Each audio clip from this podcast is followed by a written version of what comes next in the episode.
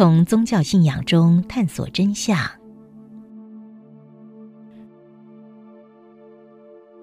多数人会透过宗教寻找生命真相，然而这种模式基本上是跛脚的。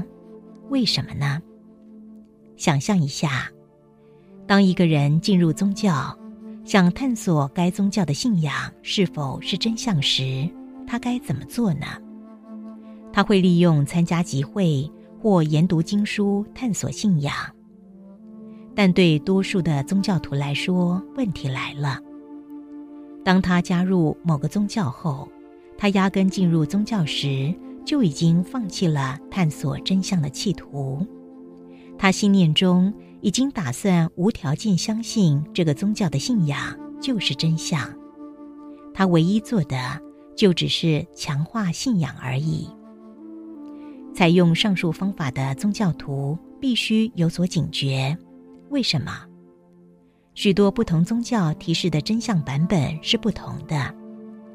任何宗教徒凭借什么而具有完整的信心，相信他所相信的宗教信仰就是真相呢？在此，并非评断任何宗教提示的信仰是否是真相，但请接受一个事实：真相只能有一个，不是吗？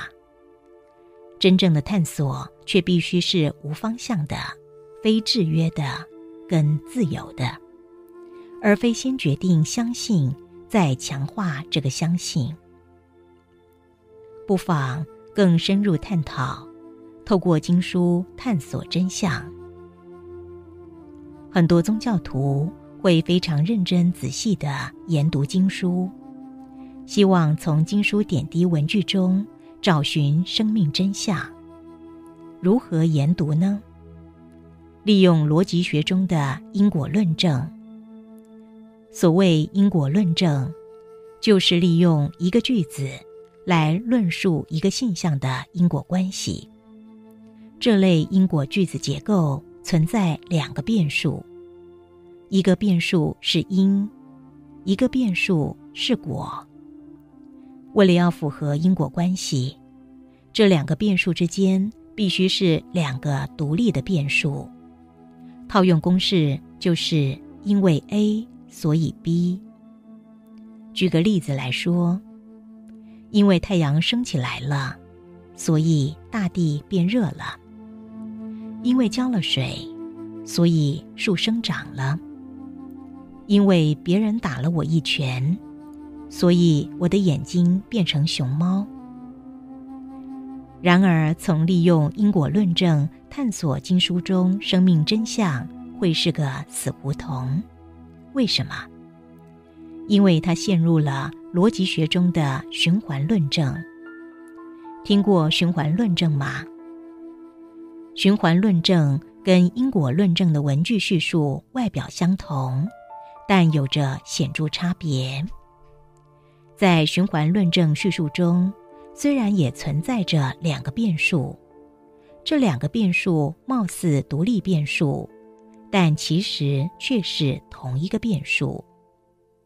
举个例子来说，强生因为教音乐，所以强生是音乐老师。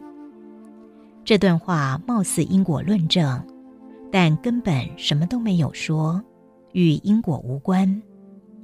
它语句中的两个变数根本就不是两个独立的变数，而是同一个变数。他们都是在讲强生教音乐而已。这种形态的叙述称为循环论证。再举个例子，牧师布道说神是存在的。信徒问：为什么神是存在的呢？牧师回应。因为神讲的话都记录在圣经里，而圣经里清楚的说明神必定存在。这段话不是因果叙述，他唯一说的只是圣经中记载神是存在的，它是循环论证，与因果无关。再举个例子，牧师布道说，圣经里写的一切都是对的。信徒质疑：为什么圣经里写的都是对的呢？牧师回应：因为圣经是上帝写的，而上帝不说谎，所以圣经写的都是对的。信徒再质疑的问：那您怎么知道上帝不说谎呢？牧师回应：因为圣经是这么写的。这一段话。根本就不是因果叙述，他唯一说的只是圣经中记载上帝不说谎。在这里没有意图批判任何宗教信仰是不是真相，只是谈论利用宗教经书探索生命真相的循环论证本质。有些人探索生命真相，会不断的背诵、研读经书，自我催眠。在他的潜意识中植入信仰印记，利用这个印记强化信仰。追根究底，印记本质上与实相与否无关，它反而可能变成探索真相的绊脚石。我催眠过一些宗教徒，在催眠中，他们常常会见到神。有趣的是。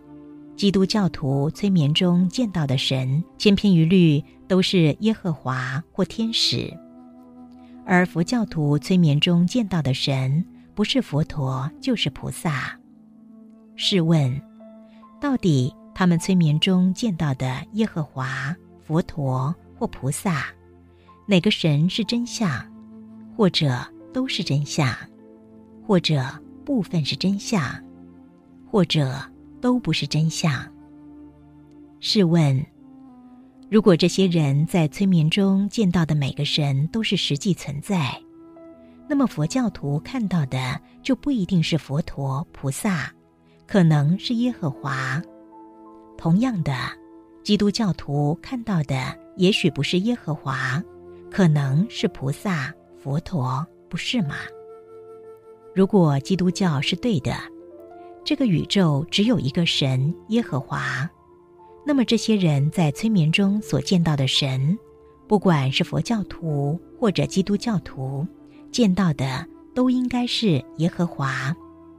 反过来说，如果佛教是对的，这个宇宙只有佛教的神，那么这些人在催眠中所见到的神，不管是佛教徒或者基督教徒，见到的。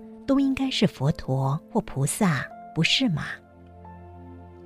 如果上述假设都可被争议，那么也许这些人催眠中见到的神都不一定是真相，而只是在催眠下潜意识创造的幻象而已。总结，上面所描述的探索生命真相方法，都不尽然客观可靠，都有可被争议之处。那么，面对生命真相探索，人们又该何去何从呢？